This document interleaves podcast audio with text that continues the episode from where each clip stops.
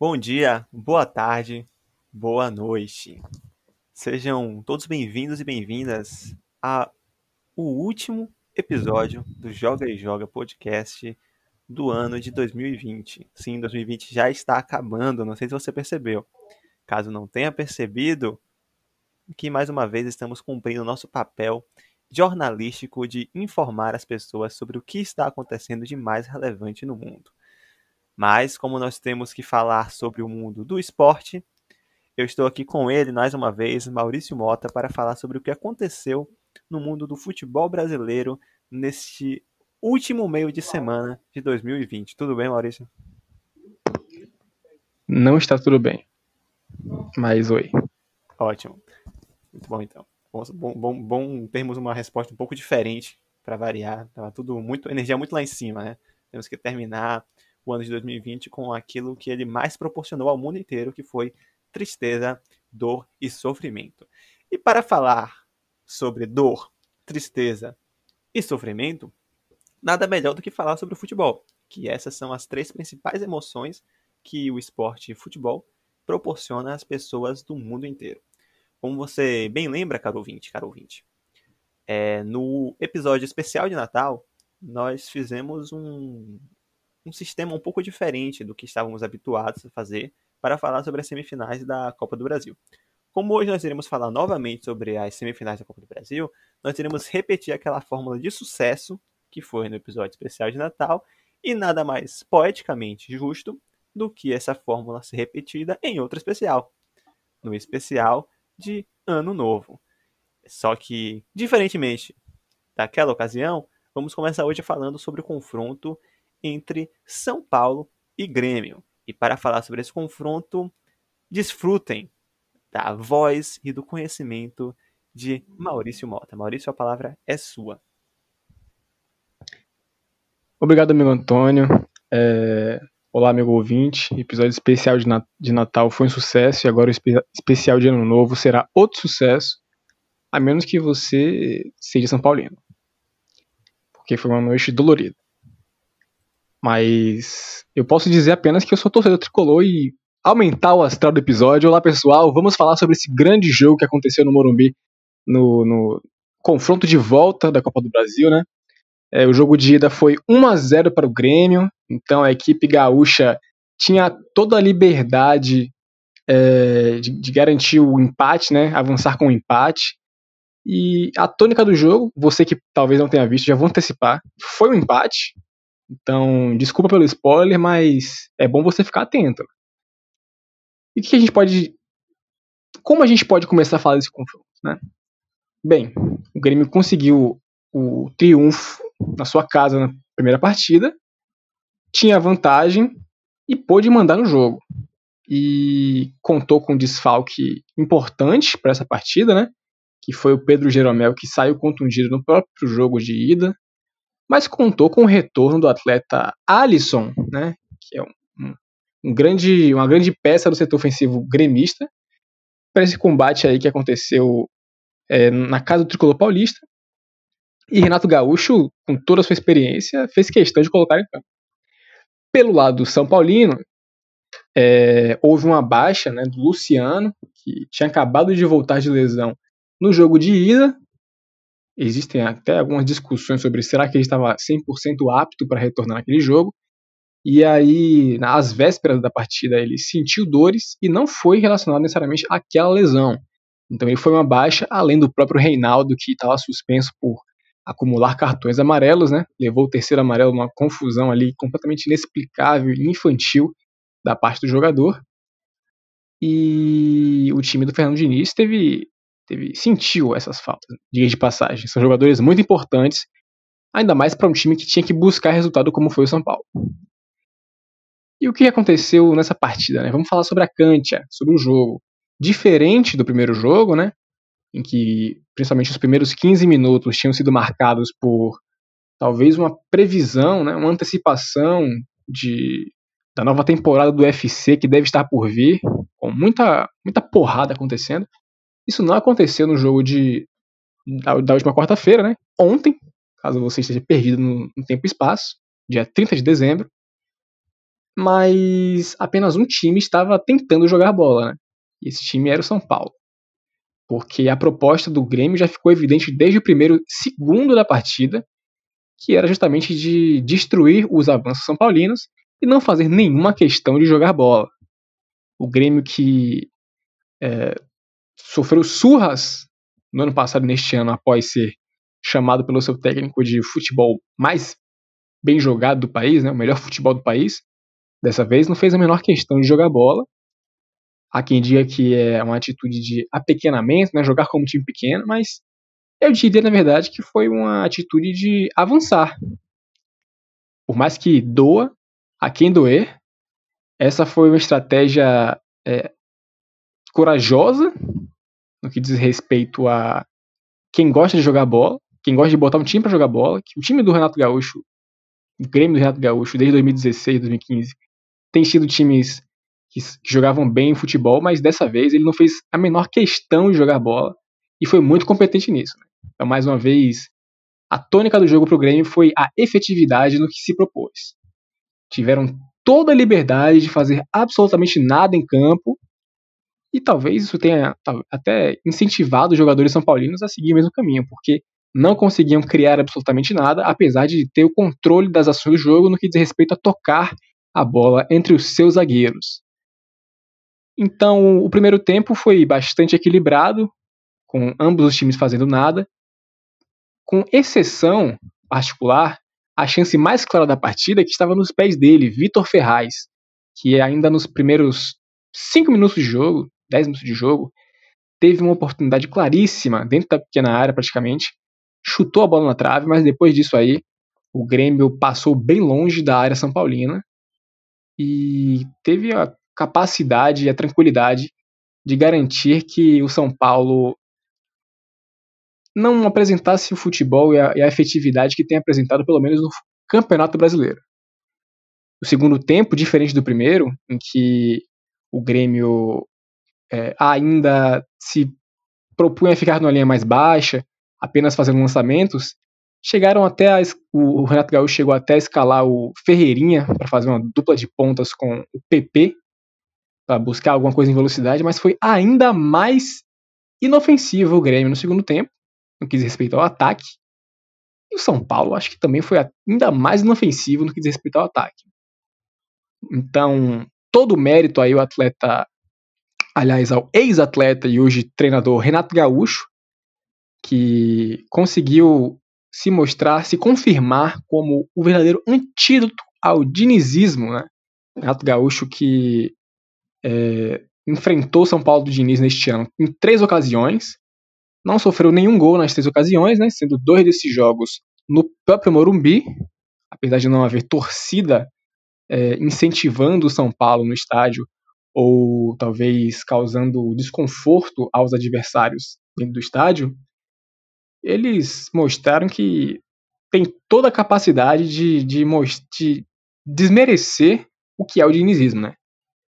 Muito se fala sobre aquela derrota do São Paulo para o Corinthians com o mancinismo sendo o antídoto ao dinizismo, mas com certeza imagino que o Renato Gaúcho esteja anos-luz à frente. Né? O treinador já, já, já campeão, multicampeão com o Grêmio, vai a mais uma final de Copa do Brasil com o Grêmio. O Grêmio agora vai à sua nona final de Copa do Brasil, né?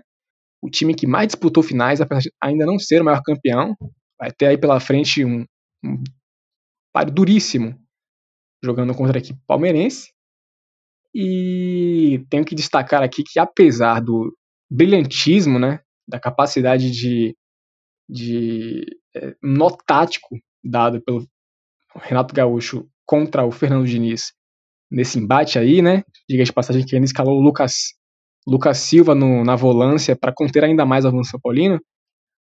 Renato Gaúcho fez questão de mostrar que calado é um poeta na, na conferência de imprensa pós-jogo porque eu vou até parafrasear, não, não vou parafrasear, mas eu vou mencionar que ele falou bastante asneira na, na ocasião, teve a oportunidade e não fez, não mediu esforços para falar bobagem no que se tratava justamente a quantidade de posse de bola que o São Paulo teve, né? O Grêmio entregou a bola para o São Paulo, mas teve, o São Paulo não teve nenhuma eficiência é, do que fazer com essa posse de bola.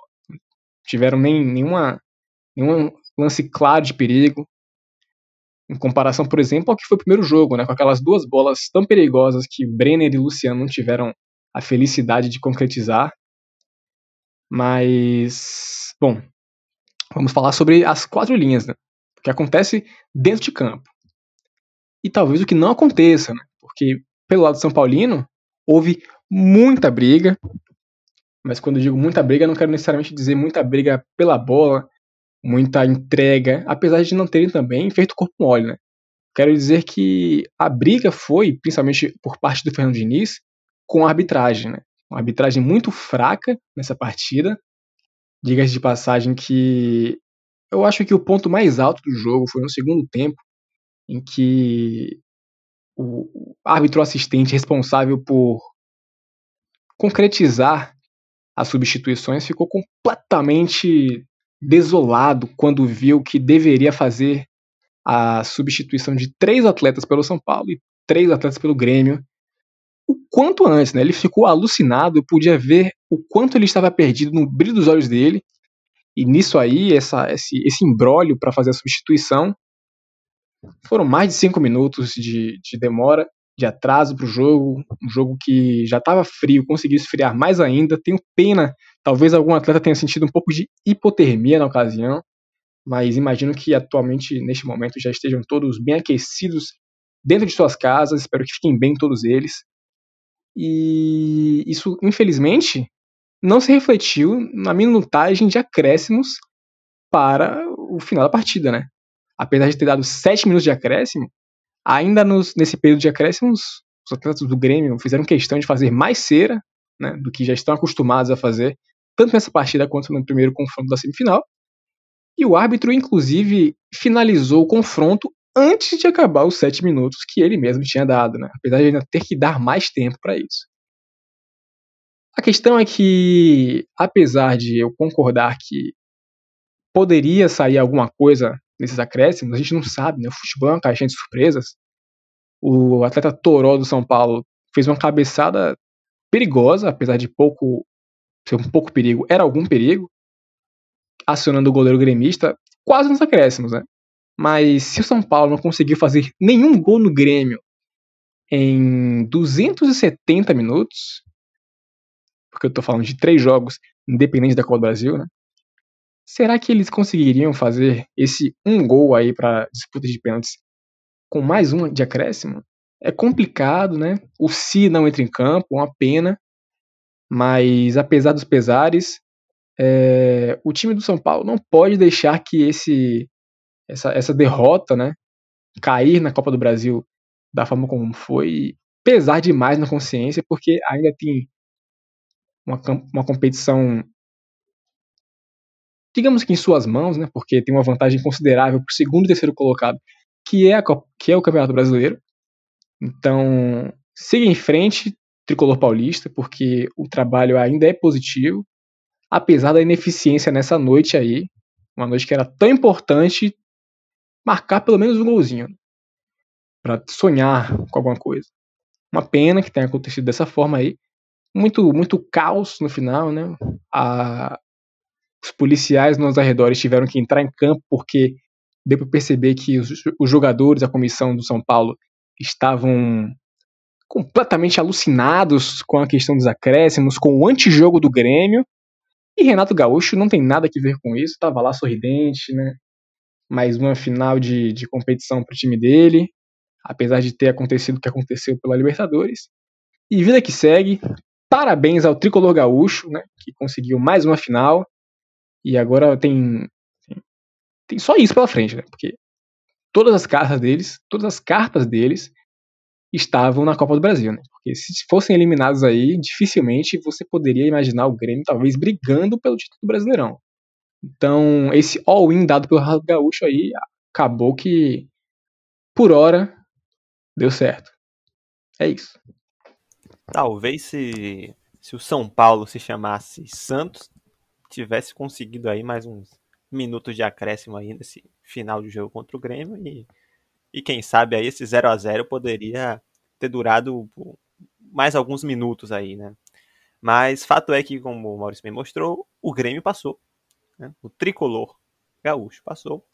Vai pegar o Palmeiras na grande final da Copa do Brasil, que acontecerá em fevereiro. Sim. A final da Copa do Brasil acontecerá em fevereiro, no mesmo período em que ocorrerá o Mundial de Clubes da FIFA. Então, caso o Palmeiras conquiste a Libertadores da América, terá que escolher se vai jogar o Mundial ou se vai jogar a final da Copa do Brasil contra o Grêmio. Vamos ver aí né, se o Palmeiras vai precisar fazer essa escolha e o que é que o Palmeiras vai, vai escolher caso realmente tenha essa necessidade.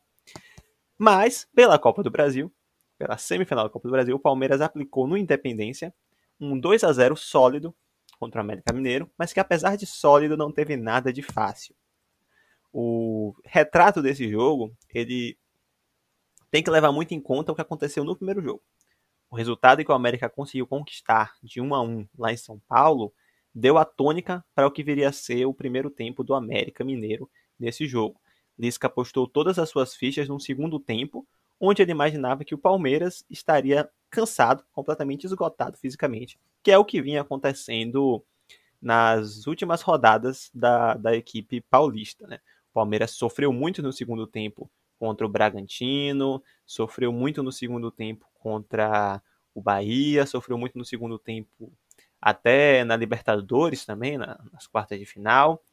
Mas a parte física do Palmeiras não contava com a astúcia de Abel Ferreira no segundo tempo. Abel escalou esse jogo de uma maneira um pouco surpreendente, porque o Palmeiras foi com todos os atacantes para esse jogo. Luiz Adriano, William e Rony, né, todos os atacantes disponíveis. Né? Vale lembrar que o atleta Gabriel Veron sofreu uma lesão contra o Bragantino na rodada anterior do Brasileirão e por conta disso ficou fora dessa partida. A lesão, ao que já sabemos, não é grave e ao que tudo indica ele estará de volta para a semifinal contra o River Plate no dia 5 de janeiro. Mas ainda assim ele ficou de fora desse jogo, assim como o Gabriel Silva, né, um atacante da base que estava sendo bem utilizado pelo Abel Ferreira, tendo bastante oportunidades. Ele, de pouco, pouco tempo antes do jogo, ele acabou sentindo dores também e nem para o banco foi. Então o Palmeiras foi para esse jogo com três atacantes e colocou os três atacantes já de cara. É realmente é, foi curioso, né? E o primeiro tempo acabou seguindo um pouco essa tônica, né? O América Mineiro completamente recuado, é, pressionando o Palmeiras, né? Marcando o Palmeiras bem, né? Especialmente quando o Palmeiras passava do meio de campo. O América não dava espaço para o Palmeiras tocar a bola. E apostando todas as fichas ofensivas no segundo tempo. Imaginava que o Palmeiras fosse, fosse cansar o que não era algo realmente difícil de acontecer, visto os últimos jogos, né? Era uma preocupação que muitos palmeirenses estavam tendo, inclusive eu, para esse jogo, era o segundo tempo. Como seria o segundo tempo do Palmeiras? Contra o Bragantino não existiu. E a gente, à medida que o tempo ia passando, aquele placar de 0 a 0 você ia pensando, rapaz, segundo tempo pode ser que aconteça aí um vexame histórico para a Sociedade Esportiva Palmeiras. Mas a parte física não contava com a astúcia de Abel Ferreira, como eu já falei aqui. É, o América Mineiro voltou muito bem para o segundo tempo, criando várias oportunidades. O Palmeiras tentava sair no contra-ataque, mas não conseguia. Né? Não conseguia dar prosseguimento às suas jogadas. O, William, em um lance antes dele ser substituído, ele, o Luiz Adriano colocou uma bola enfiada para ele. E se ele conseguisse né, ter aquele vigor para poder correr, ele sairia cara a cara com o goleiro. Não conseguiu, perdeu na corrida para, se não me engano, o zagueiro Anderson Jesus do América Mineiro e realmente não conseguiu aí o que seria talvez a primeira grande oportunidade do jogo.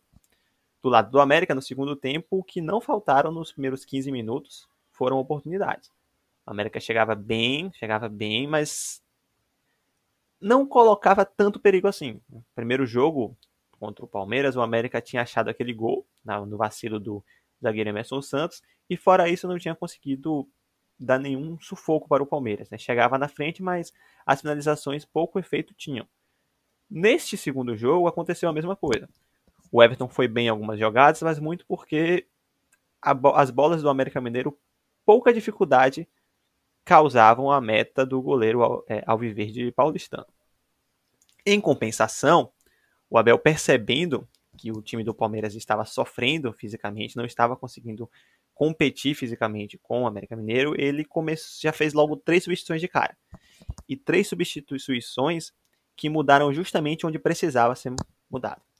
É, em alguns veículos de imprensa durante a última semana, né, só foi aparecer a primeira derrota né, para o Internacional, e as complicações que os Lobos começaram já né, a aparecer. Começaram a falar que faltava repertório para o Abel Ferreira, um técnico que, veja só, está aqui há menos de dois meses, né? E não teve sequer um dia livre para poder treinar seus jogadores sem se preocupar com o famoso pijama training, né? sem se preocupar com a questão física. Então, além de viagens, questões de Covid, ausências por conta de lesão, ele ainda tinha que se preocupar em agradar né, muitos comentaristas esportivos e dar muito repertório para o Palmeiras. Se para esses jornalistas ficar, ficou faltando repertório, né, o técnico ele também tem que aparecer na hora certa, quando o time está precisando dele. E foi exatamente o que aconteceu nesse jogo contra o América Mineiro. O Palmeiras estava tendo dificuldades no segundo tempo, parecia que ia tomar um gol a qualquer momento, e ele fez três substituições, onde ele tirou o William, o Rafael Veiga e o Gabriel Menino, que estava desde o começo do jogo apagado, sem conseguir, talvez faltasse oxigênio para este menino tão jovem. Mas realmente o jogador do Palmeiras que, fora o Everton, mais atuou no ano, foi o Gabriel Menino. Além, e, lembrando que é um jogador que é da seleção brasileira. Então ele conseguiu ser o atleta de linha que mais atuou no ano, mesmo desfalcando o time para a seleção brasileira em alguns momentos. Né? Então você vê é, a carga física que é exigida para esse garoto de 20 anos do Palmeiras. Sendo isso, foi substituído, o Patrick de Paula entrou, o Rafael Veiga, que também não estava conseguindo armar as jogadas do Palmeiras, saiu para a entrada do Lucas Lima, e o William, que não estava conseguindo aplicar a velocidade necessária para os contra-ataques do Palmeiras, saiu para a entrada do Gustavo Scarpa. Como eu falei, o Palmeiras não tinha atacantes disponíveis, então o Gustavo Scarpa, que tem jogado improvisado como um ponta esquerda, entrou dessa vez não como ponta esquerda, mas como um meia esquerda. Então ele e Lucas Lima armaram muito bem os contra-ataques do Palmeiras e conseguiram fazer com que o Palmeiras tivesse mais posse de bola nesse segundo tempo, né? Mais do que estava tendo até então. Lucas Lima e Gustavo Scarpa trocaram muitos passes, conseguiram dar um ritmo para o Palmeiras que deixou o time mais confortável em campo. E a partir disso, o Palmeiras conseguiu achar um contra-ataque com o atleta Rony, que estava apagado, estava errando bastante, mas que quando teve a chance mais importante do jogo, digamos assim, conseguiu dar uma assistência para o Luiz Adriano, que de fora da área deu um, um, signal no atleta Messias do América Mineiro e colocou a bola no cantinho do gol do Matheus Cavicchioli. Excelente goleiro do América, sempre bom deixar isso claro aqui. O América Mineiro realmente conseguiu um, para essa temporada um goleiro muito bom que é esse jovem Matheus. Ele que não sei se você ouvinte lembra, mas era o goleiro do, se eu não me engano, do Novo Hamburgo, do Rio Grande do Sul, que foi campeão estadual, né? Então, quando o Grêmio não ganhou nos últimos anos o Campeonato Gaúcho, o Gauchão, não foi o Inter que ganhou, foi o Novo Hamburgo do Matheus Cavicchioli. E aquela campanha ali fez com que ele fosse revelado para Lisca Doido que automaticamente o chamou para o América Mineiro e realmente ele virou uma referência desse time, salvando o time em muitas oportunidades, não contra, apenas contra o Palmeiras na Copa do Brasil, mas também pela Série B. A partir disso, é aquela coisa, né? Quando um time está bem fechado e começa a, até começar a acreditar né, que possa vir a vitória, quando o adversário faz um gol, abre-se a famosa porteira. Foi exatamente isso que aconteceu. A porteira do América Mineiro foi aberta com o gol do Luiz Adriano, que eventualmente saiu para a entrada do Mike, e em uma jogada de cruzamento de bola aérea, o Rony, que já tinha dado assistência para o Luiz Adriano, conseguiu fazer o segundo gol para sacramentar a vitória do Palmeiras e encaminhar de vez a classificação para a final da Copa do Brasil. É, se não sabemos como estará o Palmeiras fisicamente, né, e em termos de calendário, em janeiro e fevereiro do ano que vem, esse ano que está pertinho de chegar, tem, o palmeirense pode talvez acreditar aí em uma mística. Né? Falamos aqui em alguns outros episódios do, do Joga e Joga sobre como a mística está presente né, no futebol em determinados momentos. Falamos aqui sobre a vitória do, do Corinthians sobre São Paulo, com a mística da Taylor Swift lançar um álbum. É, tentamos aplicar a mesma lógica para o Atlético Mineiro, mas o Galo Paraguaio não conseguiu né, aproveitar o reforço da cantora Anitta, né, as quatro linhas. Então talvez o Palmeiras, palmeirense possa acreditar na mística de que das três conquistas de Copa do Brasil que o time Alviverde Paulista teve, as últimas duas delas contaram com o goleiro Vanderlei no gol adversário, pelo Coritiba e Santos, respectivamente. E tanto Coritiba e Santos, antes de chegarem à final da Copa do Brasil, passaram pelo São Paulo na semifinal. São Paulo que foi eliminado pelo Grêmio do goleiro Vanderlei. Então, se não sabemos como estará o futebol do Palmeiras, né, que para alguns analistas esportivos da grande imprensa precisa de mais repertório, né, talvez aí o palmeirense possa se apegar a essa mística, né, que se realmente se confirmar, vai poder pedir música no Fantástico aí, né, porque vai ser a terceira vez em sequência que isso acontece. Lembrando que o Palmeiras, dos três títulos, conquistou dois nesta década, né? 2012 e 2015. A década está chegando ao fim, mas, ao menos em termos de, de nome do campeonato, a Copa do Brasil, que terá essa final, apesar de acontecer em 2021, será referente ao ano de 2020. Então, o Palmeiras pode terminar a década com três títulos de Copa do Brasil no bolso. Né? E isso para o palmeirense realmente tem que ser motivo de muito orgulho e muita felicidade. Se você for comparar com a década anterior, né, entre 2001 e 2010, o único título que o Palmeiras conquistou foi um Campeonato Paulista, em 2008.